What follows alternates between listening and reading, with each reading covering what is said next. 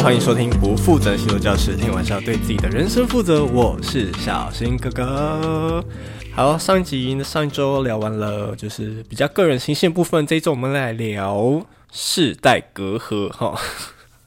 其实我也渐渐感受到这件事情了。自从本人从小新哥哥渐渐的开始，越来越多小孩叫我小新叔叔之后，我也开始嗯，觉得自己身份不一样了。哈，是类这样。可能对现在小朋友来说，十分钟的恋爱是展荣展瑞的歌，跟我们想象不一样诶。这首歌好像不是展荣展瑞的吼。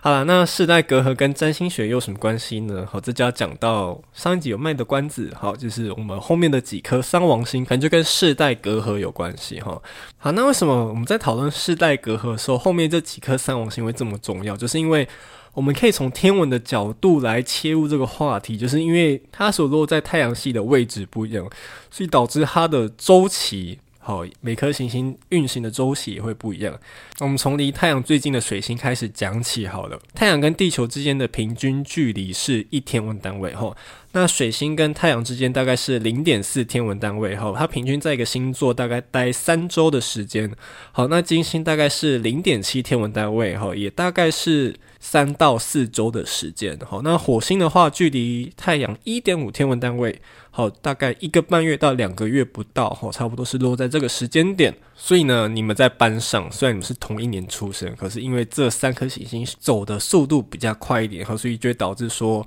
大家就算是同一个月出生，是同一个太阳星座，好，大家的水星、金星、火星也都会不一样，哈。但是到了接下来的木星跟土星呢，哈，它直接从火星的一点五天文单位直接跳到五点二天文单位，什么意思呢？木星距离太阳五点二天文单位的意思就是说，火星飞去地球再飞回来的距离呢，可能还比你从火星飞去木星的要来得快一点哈，好，从类木行星的木星开始呢，木星在一个星座所待的时间大概是一年左右。土星距离太阳九点五天文单位后，大概在一个星座待二点五年的时间。好，这两颗星又称为社会行星。好，再来呢，这三王星呢，好，天王星距离太阳大概十九点二天文单位，什么意思呢？刚讲前面有讲哦，土星距离太阳九点五天文单位。天王星距离太阳十九点二天文单位，代表发现天王星的时候呢，整个太阳系的范围呢，直接扩增了一倍，好，差不多就是这种感觉，哈。好，那天王星在一个星座所待的时间大概是七年。好，那海王星距离太阳平均呢，大概是三十点一个天文单位。哈，在一个星座平均大概待十四年的时间。那冥王星呢？哈，因为运行的轨迹比较偏椭圆形。哈，那大概啦，平均下来呢，哈，大概距离太阳差不多是三十九天文单位。哈，有近有短。好，那在一个星座待的时间大概是十一年，最久可以待到三十二年。好，那这几颗。核心呢，天王、海王、冥王呢，因为待的时间很久，所以这七年出生、这十四年出生、这三十年内出生的人呢，吼。他们就会有他们共有的集体特质，也就是我们看世代隔阂的时候非常重要的三颗星。好，那我们今天呢会以海王星为例，吼来讨论世代隔阂。吼，海王星在占星学里面有，比如说理想啊、幻想啊，吼对什么事情着迷，好或者对于什么样的事情喜欢想要去精致化它。好，就是海王星落在什么星座，我们就会对于那个星座的关键词。有着很多很美好的幻想，或者有很多很令你刚前面讲到很令你着迷的部分，吼。好，那为什么举海王星呢？吼，因为我觉得海王星横跨的时间比较平均啊，大概都是十四年的时间。那它跟我们近代呢，我们提到很多的 X 世代、Y 世代、Z 世代呢，它所涵盖的时间呢，吼，其实。重叠性也稍微高一点点，好，所以我们今天呢会从海王星的角度呢来稍微聊一下 X 世代、Y 世代还有 Z 世代之间的世代隔阂，哈。好，我们现在聊 X 世代，哈，X 世代是一个让人充满迷茫的时代。X 世代呢，根据定义呢，它约莫是一九六五年到一九八零年，也就是民国五十四年到六十九年这段时间出生的人。好，X 世代呢，他们的上个世代是婴儿潮世代。可能以前老一辈的人都会很疯狂的工作呢，很辛劳的工作呢，就是为了要赚钱养家糊口。他们是属于比较刻苦耐劳的世代。但到 X 世代不一样的，他们已经不像婴儿潮的世代的这些叔叔阿姨们一样的哦，他们可能更具有独立思考的能力以及自立的能力。好，他们对于很多事情呢也会比较灵活一点，然后也会带有很多的批判性。好，那他们适应环境的能力也会比上一代好，因为在越早以前呢，他们的环境会越单纯。可是到了 X 世代可能就不一样，社会进步的速度，包括。科技产品发明的速度其实是非常快的，所以 X 世代呢，其实面对外界的适应能力、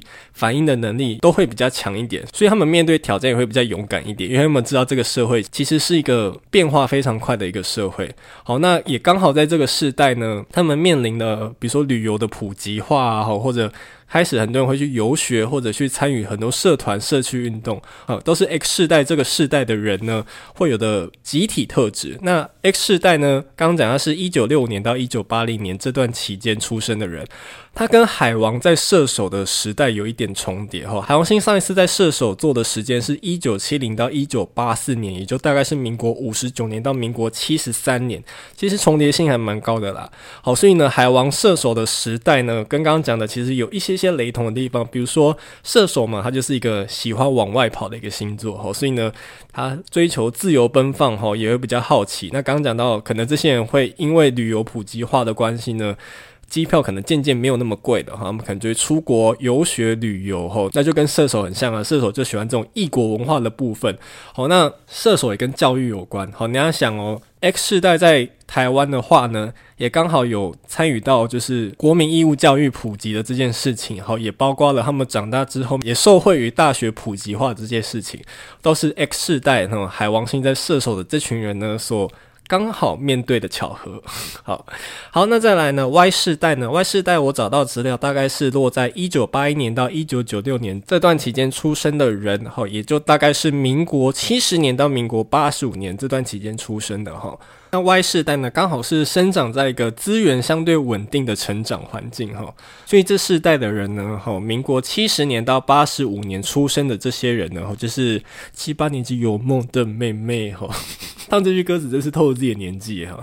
好啦，这些有梦的弟弟妹妹们呢，哈，就是他们刚好成长在资源相对稳定的环境里面，好，所以对他们而言呢，因为资源稳定的关系，他们更敢去追求他们想要的人生目标，好，所以呢，在七八年级，在一九八一年到一九九六年这段期间出生的人呢，他们更在乎的是生活与工作之间的平衡，所以也因为资源相对稳定的关系，好，所以他们有更多的时间去做斜杠，好，想要去创造不一样的生生活哈，或者他们可能更不喜欢被凹时间哈。以前可能就觉得，呃，下班的时候不可以立刻就走人哈，还是要看一下主管的脸色。这世代人没有这件事情啊，我下班就是下班啊，我回到家就是不想回公司的讯息啊。可能这个世代人就会有这样的特质在里面。好，那这段时间呢，好，刚好海王星呢落在摩羯座。上一次海王星在摩羯的时间呢，是一九八四年到一九九八年这段期间，也就是民国七十三年到民国八十七年之间。好，其实跟刚刚的 Y 世代有蛮多时间是重叠在一起的。好，海王星在摩羯的时代呢，摩羯的标签呢就是这种你知道物质主义哈，所以呢，很多人认为海王在摩羯的时代就是个拜金的时代哈，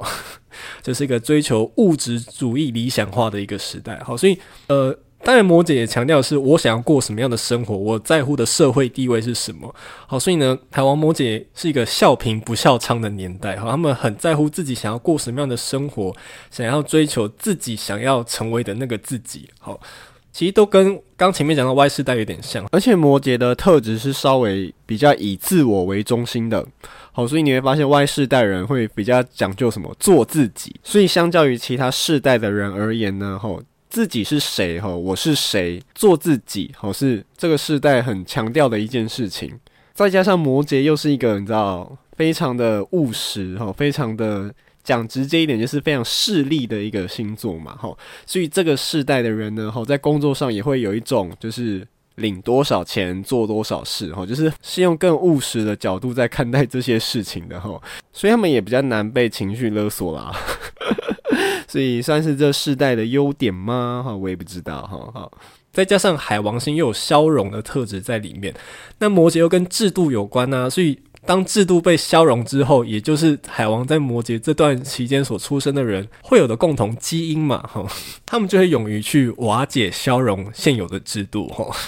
好，那再来 Z 世代，好，也就是一九九七年到二零一二年这段期间出生的小孩，好，也就是大概我的下一个世代了。我本人是 Y 世代，OK 哈。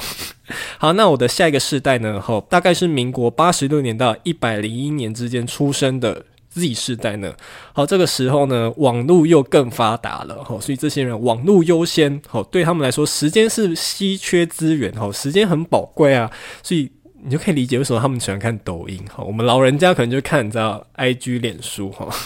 大家也知道网络在某种程度上来说是一个齐头式平等的地方，好，那也因为这些人更善于活在网络上哈，所以他们对于阶级这件事情来说的话，可能更没有感觉哈，反而更反弹那些传统的我们认为就是要一层一层关系的这样的社会环境哈，所以他们性格上来说也会比较自由而有弹性哈，那也比较能够接受。各种的多样性，比如说种族的多样性啊，好，或者性取向的多样性，好，就是这种每个人既独特又平等的事情，可能就是 Z 世代的人所发展出来的共同的特质。好，当这些事情，刚刚我们讲的黑人、白人。不重要啊，哦，你是同性恋、异性恋不重要啊。这时候这些标签对他们来说不重要的时候，好像就可以进一步变成越来越平等。好，因为它已经不重要了嘛，好，所以他已经没办法在我们身上创造出被歧视的标签。好，那也很碰巧的，他们很大的时间刚好重叠在海王星在水瓶的时代。好，海王星上次在水瓶中呢，是一九九八年到二零一二年之间，也就是民国八十七年到一百零一年。哦，那就是对刚刚讲到的网络世代科科技，好，这些非常蓬勃发展的年代，所以海王在水平的时代呢，也是很多人会逃避至虚拟网络云端的时代，哈，因为刚刚讲海王星跟逃避有关系，好，所以这也可以理解到为什么我们的下一代很多人会沉迷于刚刚前面讲的沉迷于抖音，对，抖音一响，哦，好，下一句我不想讲，好，不想讲原因是因为这样好像就是你知道。直接表现出世代隔阂这件事情来哈，呃，那在 Z 世代之后呢，有人认为下一个世代叫阿法世代，也就是二零一三年之后出生的小孩。那在二零一二年呢，海王星进入双鱼座之后呢，我们也认为阿法世代，也就是海王星在双鱼的世代。那双鱼座的标签呢，大概就是比如说神秘主义啊、浪漫主义啊，或者这种心灵的议题，或者所谓的边界的消融，都跟海王双鱼有关系。那至于这些小孩会变成什么样的样貌呢？我们就拭目以待，因为相信他这些小孩们呢，再过几年他们就长大了哈。好，那这边就很难再下定论，那我们就只好默默的观察。好，好，所以为这一集下一个结论哈，就是。之所以会有世代隔阂，其实就是不一样的世代在成长的环境中所经历的大环境不一样，就造就了不同世代的人们呢，他们可能价值观会不同啊，或者他们所喜好、喜欢或向往的事情会不同。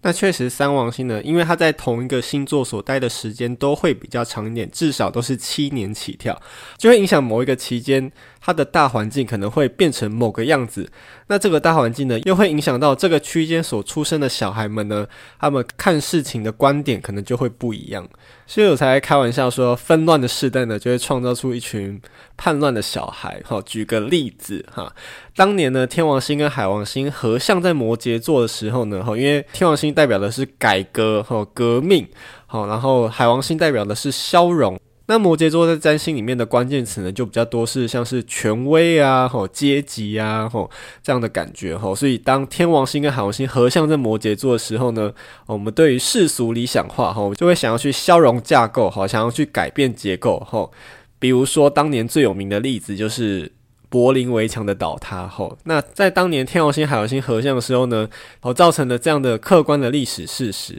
那这群小孩长大之后呢，吼，在台湾呢发生一个非常有名的事情，就叫做太阳花学运，哈，就是当年呢，吼，柏林围墙倒塌出生的这些小孩呢，长大就变成嗯。另外一群吼想要推翻权威的一群青年们吼，好，那所以我也会很好奇，去年二零二一年在木土合像在水瓶座，就是我们经历了隔离呀，好，然后戴口罩啊，然后线上科技啊，吼，在这个环境下出生的小孩呢，到底长大之后他们会有多么的疏离，好，我也很好奇，就他们一定，我相信这群小孩们也会是云端科技使用的佼佼者，哈。好了，今天也是花比较长的篇幅呢，跟大家聊一下哈世代隔阂，好，希望大家有喜欢这一集。好，以上就是今天内容。如果大家想支持我节目的话，欢迎到资讯栏最下方有个赞助的连接，所有的收入的百分之三十都捐给台湾之星爱护动物学会，请帮助流浪动物做节育哟。以上不负责任星座教师，听完是要对自己的人生负责，我们下周再见喽，拜拜。